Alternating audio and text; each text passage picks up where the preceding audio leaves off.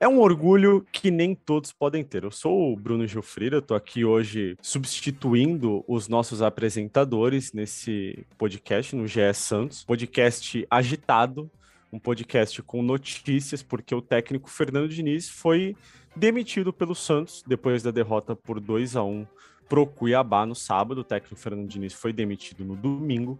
E para falar sobre a saída do técnico Fernando Diniz, da busca do Santos por novos, por novo treinador, por, por um substituto é, pro técnico Fernando Diniz, eu tô aqui com é, as, as mulheres que mais entendem de Santos no mundo. Laura Fonseca Isabel Nascimento. Eu vou começar pela Isabel, que foi a última que eu falei o nome, é, e por ordem alfabética também. Então vamos lá, Bel. Queria que você falasse um pouquinho aí, se apresentasse, né? Falasse como é que está seu feriado e falasse também da demissão do, do Fernando Diniz. Bom, bom dia, boa tarde, boa noite, Bruno, Laurinha e todo mundo que está nos escutando. O inevitável aconteceu, né? Por mais que eu seja uma pessoa, às vezes, que defende o trabalho contínuo, né? Um trabalho mais longo, não tinha o que fazer. Eu, eu vejo até a posição do próprio presidente Rueda, que é um cara também que preza ao que parece, né, preza por um trabalho, por uma consistência. O Ariel foi embora porque ele quis, né? O Cuca também foi embora porque ele quis. Então, acho que o Fernando Diniz é o primeiro cara que o Rueda efetivamente demite e não tinha o que fazer. É uma pressão muito grande, as redes sociais estavam pressionando, não acho que a gente tem que trabalhar por conta de rede social. E o time mal, faz tempo, eu não lembro o último jogo bom do Santos. Né? A gente não consegue ver no time do Santos um jogador que a gente pega e fale, caramba, esse cara melhorou com o Diniz. Então, Sim. porque a gente teve no São Paulo, né? Você tem, sei lá, o Luciano, você deve ter alguém no, no Fluminense, Atlético Paranaense, etc. Mas no Santos, eu não consigo te falar uma pessoa que.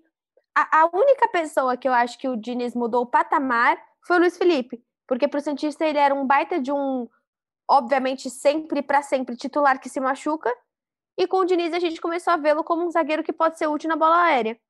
Acho que seria a única pessoa assim que eu falaria, putz, o Diniz né? Tô passando aqui mentalmente por todo o time do Santos, mas acho que é, foi, foram 27 jogos aí muito complicados, né? O Diniz chegou dia 7 de maio, é, acaba com um aproveitamento bem mediano, né? De 45%, e agora o Santos vai olhar no mercado, assim, o Santos não dá mais para olhar, não dá mais para mirar a vitória, o Santos tem que mirar o empate. Por isso que eu acho que o Diniz não cabe mais nesse time. Não é mais um time que tem que abrir para tentar fazer 3 a 1 É um time que tem que fechar para tentar ficar no 1 a 1 para tentar simplesmente levar o pontinho para tentar o mínimo, o simples, o básico. Então, espero e acho que o Rueda também vai fazer isso, de olhar para o mercado como uma pessoa simples, uma pessoa que já conhece o Santos. Eu acho, né, que deveria ser uma pessoa que já conhece o Santos, simplesmente com o trabalho até o ano ele fale, não caia. Depois a gente pensa em qualquer tipo de evolução técnica, sabe? E você, Laura, o que, que você tem a nos dizer neste feriado ensolarado? É, quase 7 de setembro sobre a, a, saída de Fernando Diniz? Eu acho que estava. Acho que muito que a Bel falou, eu concordo. Já estava insustentável. Porque, assim, nas coletivas dele, ah, temos que melhorar. Ele teve tempo. Não adianta falar ele não teve tempo. Sim. E, assim, aquela desculpa, para mim é desculpa. Ah, ele perdeu jogadores. Vamos lá, o Lucas Veríssimo saiu no final da Libertadores. O Sandri se machucou já faz muito tempo. O Soteudo já saiu faz tempo. Muitos desses jogadores que ficam falando, ai, ele perdeu, já saíram há muito tempo, entendeu? E o time do Santos, se você for pôr no papel, não é ruim para perder para os times que ele vem perdendo ou empatando ou tomando sufoco, ou quando você vê o jogo, os outros times têm jogadas. É, os outros times, quando você, tipo, Santos e Cuiabá, tinha jogadas. O Cuiabá tinha um jogo. Sim. E o Santos não tinha. É, eu acho que assim, o que a Laura tá, tá propondo é no sentido de não dá para você falar, putz, mas o Santos tem problemas. Caramba, e o Cuiabá não? Exato, eu pouco sei sobre eu... a história do Cuiabá, mas eu tenho certeza que o Cuiabá vem com problemas. Não, e foi o que eu escrevi durante o jogo, né, Bel? Assim, o elenco do Santos é, tá enfraquecido realmente, perdeu jogadores. É, não é o mesmo elenco que chegou à final da Libertadores. O Santos é bem diferente daquele Santos que chegou à final da Libertadores. Mas se você colocar os elencos de Santos e Cuiabá no papel, não é para o Cuiabá é, ganhar do Santos com facilidade como ganhou, porque ganhou com facilidade. O Santos, a, estratégia do Santos era só ficar com a bola, mas o Santos ficava 15 minutos com a bola no ataque, e aí o Cuiabá ficava dois minutos com a bola no ataque, na defesa do Santos, e chutava três bolas na trave, o João Paulo fazia duas defesas. Então, assim, o Santos não consegue se defendeu. Estou até aqui com os números do Fernando Diniz para a gente passar por eles também para enriquecer essa nossa discussão. O Fernando Diniz foi contratado no dia 6, né? Chegou no dia 7 ao Santos, 7 de maio. É, foram 27 jogos, 10 vitórias, 7 empates e 10 derrotas, um aproveitamento de 45%. E aí, é, o Santos não vence há seis jogos, né, Bel? Então, assim, é, não é só que é, os, os números a seis jogos não eram tão ruins assim. O Santos tinha dez vitórias, é, tinha ali acho que seis ou sete empates já e tinha bem menos derrotas do que tem agora. O problema é que os últimos seis jogos foram muito ruins. E se eu não me engano, nos últimos dez foi só uma vitória.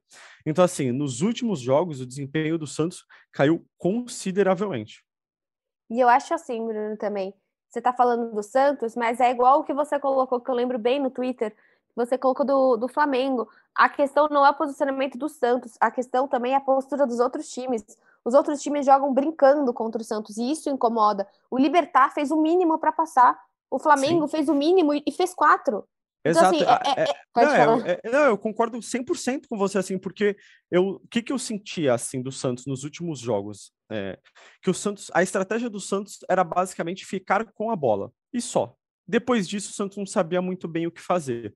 Não sabia como atacar, não sabia como recuperar a bola depois que perdia. E sempre que o Santos não tinha a bola, era um Deus nos acuda. Sim, exatamente. E isso que incomoda muito quem assiste o Santos, porque você não vê, é, você sabe que o Santos vai perder, você só não sabe quando. Isso irrita. Acho que meus últimos vídeos foi muito, sabe, você sabe que vai falhar, você sabe que vai ser provavelmente quarto zagueiro ou lateral esquerdo. E aí, onde que o Diniz entra nisso? Por exemplo, no Moraes. Caramba, depois de uma semana de treino, você volta com o Felipe Jonathan. Legal, o Moraes entrou e errou no segundo gol. E aí você vai falar, putz, olha, ele não serve. Não, cara, olha, ele só teve uma chance. Dava mais para trocar Moraes e Felipe Jonathan. Ou, por exemplo, putz, o Moraes é ofensivo igual o Felipe Jonathan. Então por que contratou? Então por que você contrata um lateral que tem as mesmas qualidades do Felipe Jonathan? Quer ser melhor ofensivamente do que defensivamente? Não faz sentido. Porque o time do Santos hoje deve ter tido, sei lá, tô chutando, sete, dez formações de zaga esse ano. Absurdo como o Santos mudou a zaga esse ano. Porque lesiona, porque o Lula foi embora, o Veríssimo foi embora, porque o, o, Sabino chegou e foi embora, o Wagner Leonardo chegou e foi embora e voltou. Então, assim, é uma zaga extremamente sempre em construção Sim. de um Santos que precisa muito da zaga por conta do Diniz. O que eu acho que faltou, se a gente colocar aí pontos do Diniz, é que o Santos se adaptou muito ao Diniz, e o Diniz, a um momento, se adaptou pouco ao Santos.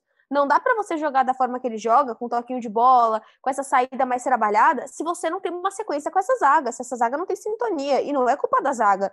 Uma hora você tem Kaique, uma hora você tem Luiz Felipe, uma hora você tem Robson Reis, uma hora você tem o Danilo Bosa. Cara, são muitos zagueiros sem sintonia nenhuma. Sim, mas você eu volta? acho também, eu acho que ao mesmo tempo, eu concordo 100% com você, assim, acho que a zaga estava muito exposta e tal.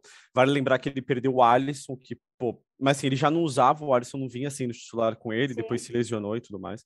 Mas eu acho que seria um cara que poderia ajudar, mas eu tenho um ponto também é, são muitos erros individuais também, né, Bel? Se você parar para ver, no jogo contra o Cuiabá teve a falha do Moraes no segundo gol, e no primeiro gol, o Wagner Leonardo parecia uma criança de 10 anos subindo para cabecear a bola, né? Então, assim, Sim.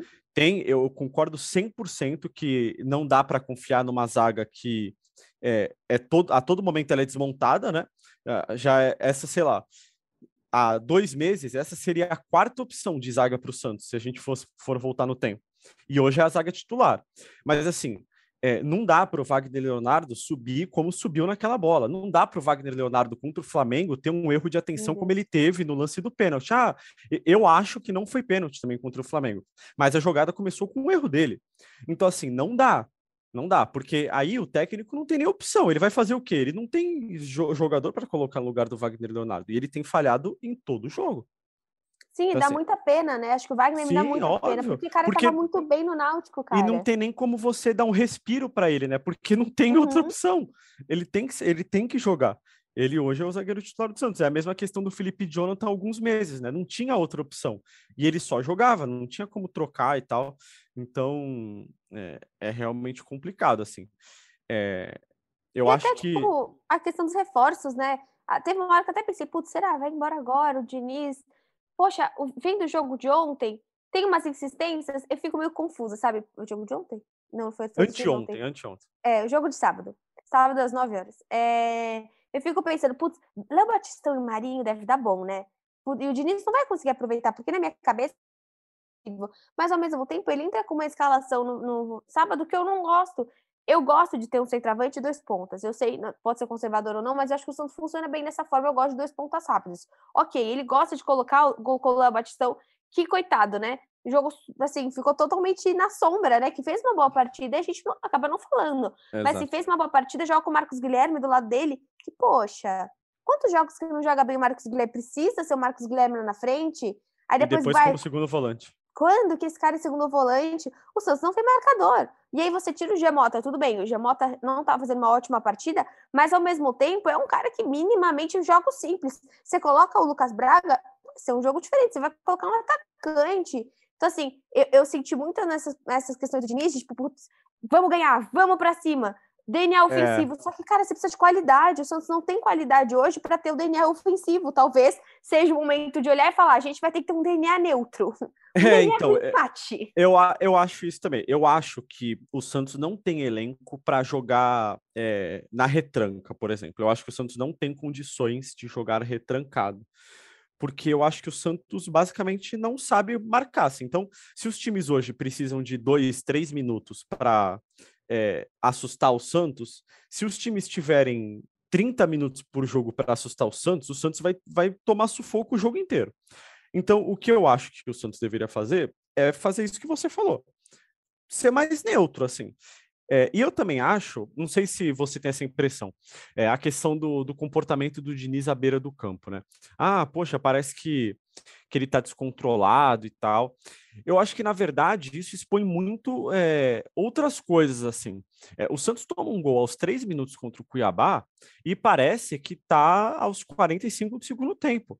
Tira volante para pôr atacante, manda todo mundo para o ataque, o time fica completamente exposto. Calma, não precisa ser assim. O técnico gritando na beira do campo, mandando jogar bola na área do adversário. Então, assim, eu acho que a grande questão é que o Santos, eu, Diniz, é, viveram até sábado agora, parece que é um momento de desespero, assim, sabe? O Santos tá, o, o Diniz estava sempre desesperado à beira do campo. E eu tenho, nada, né? eu tenho certeza que isso não é confortável para os jogadores. Não estou nem falando que eles não tinham uma boa relação. Eu sempre ouvi falar que o Diniz, no Santos, teve uma boa relação com todo mundo, assim, que no dia a dia é, ele era uma ótima pessoa, se dava bem com todo mundo, não tinha problema com o jogador, nada disso. Agora, no campo ali, na beira do campo, ele passava uma sensação de que tudo estava fora do controle. Sim. Porque se você eh, treinou a semana inteira, né, Bel? Imagina assim, você, pô, na sua área de atuação, assim, no seu dia a dia, imagina, você é, faz uma semana de preparação para uma reunião, ou sei lá, você é advogada e aí você estuda durante uma semana, gostou do advogado? Você, pô, você é uma, uma advogada, assim, é, renomada e estudou por uma semana. Ganho um... muito, né? Ganha muito, muito. Estudou muito, por uma muito. semana para um caso muito, muito grande, assim, muito importante para você, certo? E aí, cara, você estudou, você se preparou, você está preparada. Aí chega lá na hora de você é, defender sua tese e argumentar e, e pegar o depoimento da testemunha, enfim. E aí fica o teu chefe gritando no meio do júri ali. Imagina isso. Entendeu? Então, assim, eu acho que se o Santos treinou a semana inteira, como nesse caso contra o Cuiabá, treinou a semana inteira é, em tese, estava preparado e sabia o que fazer no jogo contra o Cuiabá. Não precisa o técnico ficar gritando na beira do campo é, querendo controlar o jogo dali, porque eu acho que isso tira o conforto dos jogadores. Uhum. Eles devem a todo momento tentar ouvir o que eles têm que fazer, mas eles já deveriam saber disso, o que eles têm que fazer, porque eles treinaram a semana inteira. Então, eu acho que é, quando a discussão fica muito em cima, ah, será que o Diniz tem uma relação ruim com os jogadores? Ele fica gritando ali. Eu acho que é mais do que isso. Eu acho que isso atrapalha o desenvolvimento do time. Eu acho que a, a, o grande problema é esse. E aí, o Santos, a partir dos quatro minutos do primeiro tempo do jogo contra o Cuiabá, entra em desespero. E aí Sim. começa a jogar bola para a área de qualquer jeito, começa o Léo Batistão voltar para marcar é, meia do Cuiabá na entrada da área do Santos e vira um Deus nos acuda. É porque parece uma relação de medo e não uma, uma relação de respeito. Então, assim, eu tenho que acertar, porque senão esse cara vai ficar enchendo o saco. Por exemplo, contra o Matson, contra o Matson, coitadinho. Com o Matson foi assim, ele ficou falando, gritando, gritando, até que o Matson super se estressou. Com o Marinho, nossa, todo mundo que ficava ali, principalmente que, que joga nas laterais, né? Ele acaba xingando e sendo menos agressivo com, sei lá, o Giamotto, o Sanches do Camacho, que acredito que até por questão de distância, né? Jogam mais no meio de campo. Mas as pessoas que ficam mais jogando nas beiradas do campo, caramba, a gente ouvia ele falando e ele brigando o tempo inteirinho. E não é legal, porque a gente sabe que a TV tá pegando, porque a gente sabe que sem torcida as coisas ficam muito mais enfatizadas. E aí você não erra pelo pro, por bem do time, ou você não tá errando e você tá tenso por conta do seu técnico, para você Sim. não ouvir essa humilhação do Exato. seu técnico. E, e aí, tipo, tipo só, assim... é igual você pensar o Wagner, né?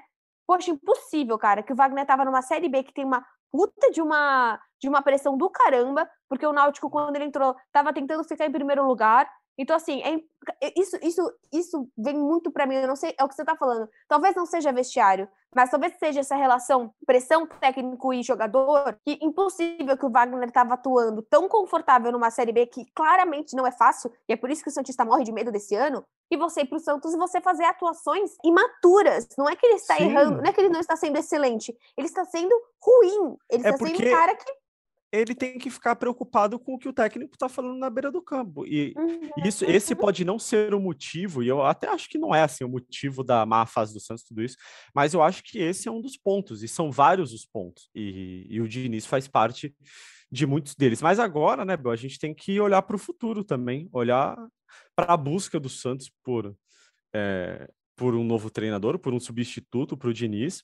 É o que a gente tem de informação hoje, segunda-feira, a hora que a gente está gravando esse podcast, ao meio-dia e meio. É que o Guardiola. Santos ainda não, ainda não escolheu um treinador, mas não vai ser o Guardiola, porque o Santos decidiu mas que vai ser um treinador brasileiro. Eu, assim, certeza, certeza, certeza Você absoluta. Pode colocar no seu Twitter, assim, não será Guardiola, Mourinho. Ah, eu colocaria. É, é eu colocaria. Pochettino. Isso. Tudo isso. É, assim. Eu colocaria, tá isso, disso eu tenho certeza. É, e tenho quase certeza que não será um treinador estrangeiro, tá?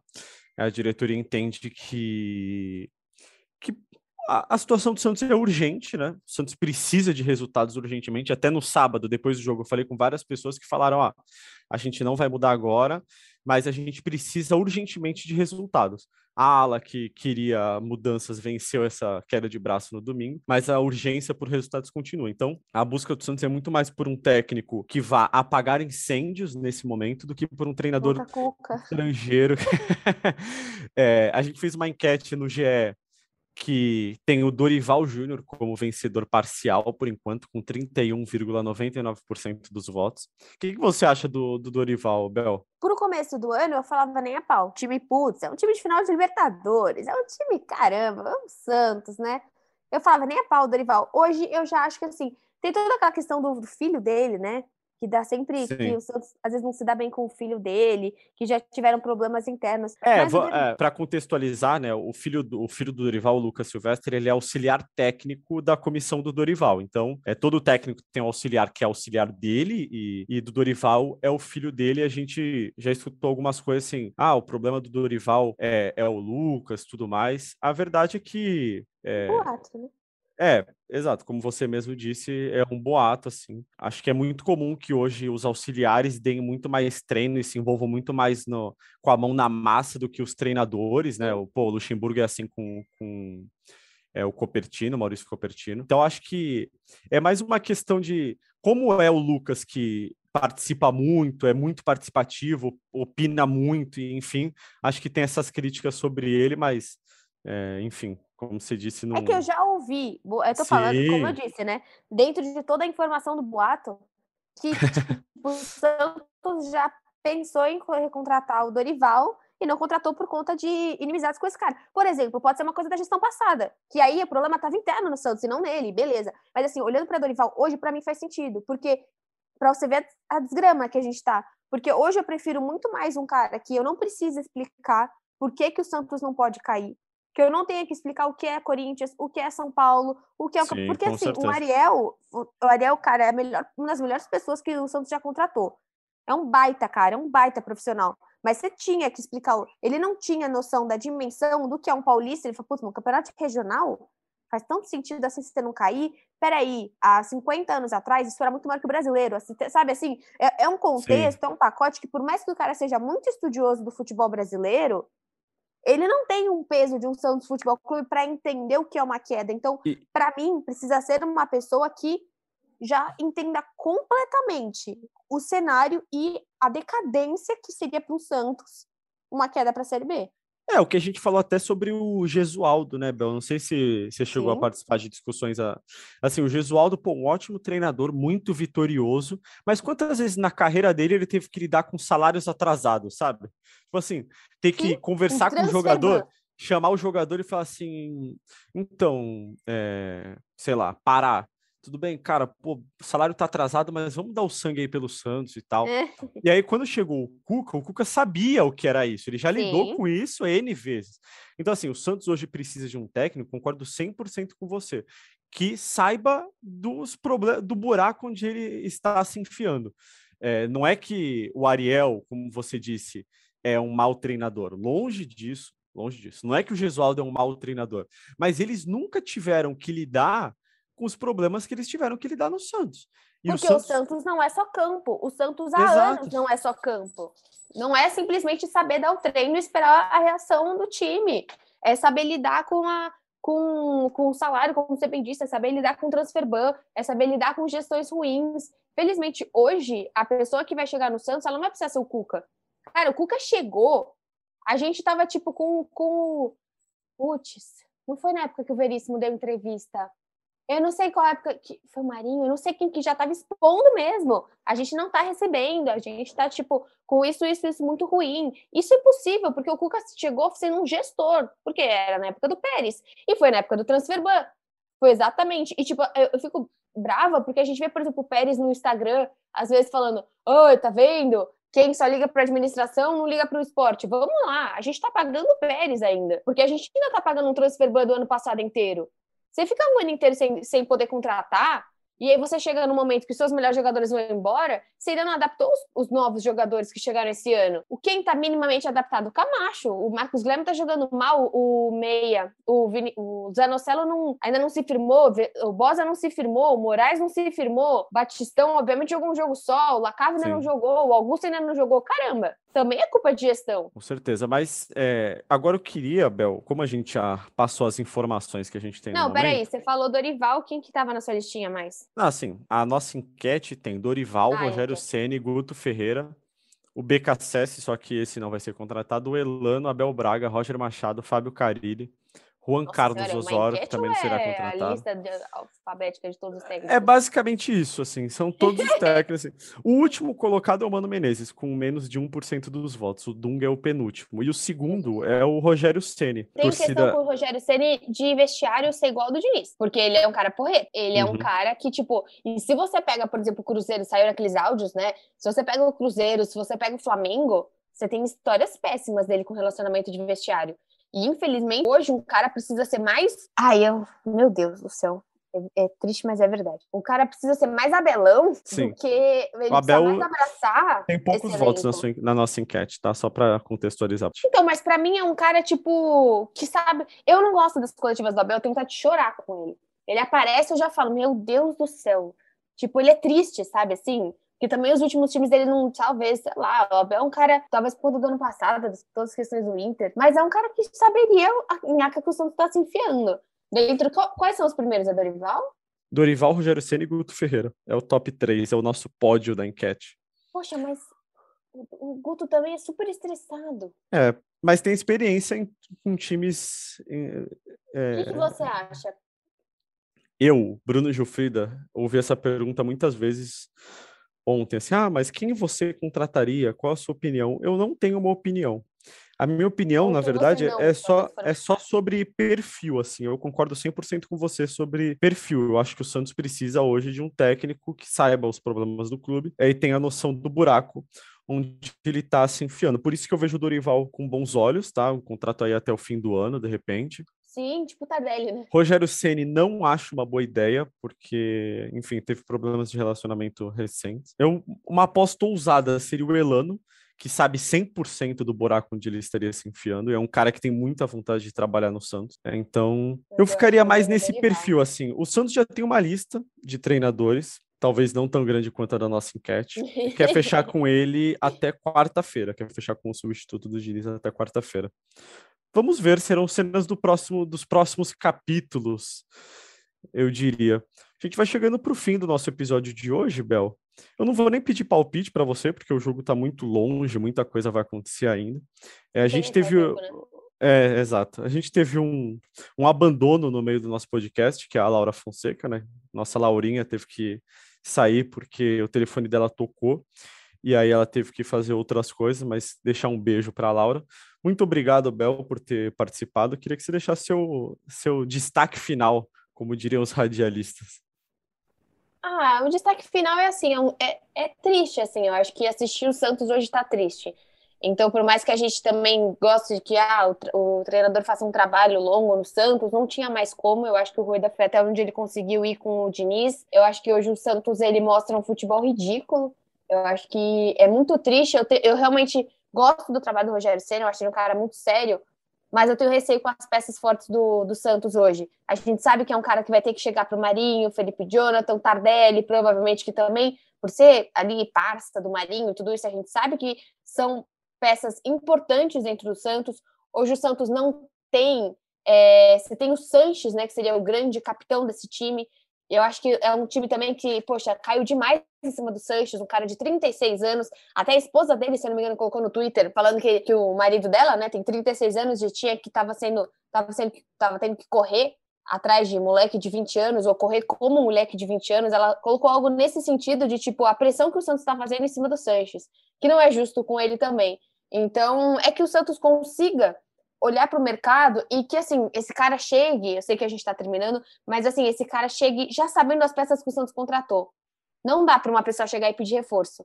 Porque, assim, o Santos não tem dinheiro, a gente sabe. Ou a pessoa já tem que indicar, olha, esse cara tá de graça, olha, esse cara, alguma coisa. Mas é um Santos que, assim, tá chegando um monte de gente que o Diniz aprovou.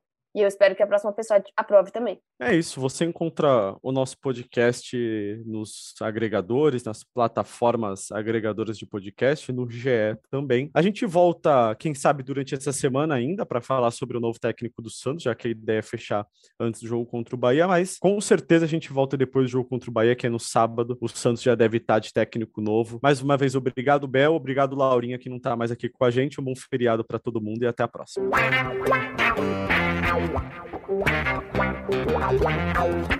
Pelé, dois na barreira, correu, o rei atirou. Gol! O cara pra lá, sambou botou na frente a pênalti. Olha o Santos chegando a chance de mais um gol. Gol! Neymar pode bater de primeira.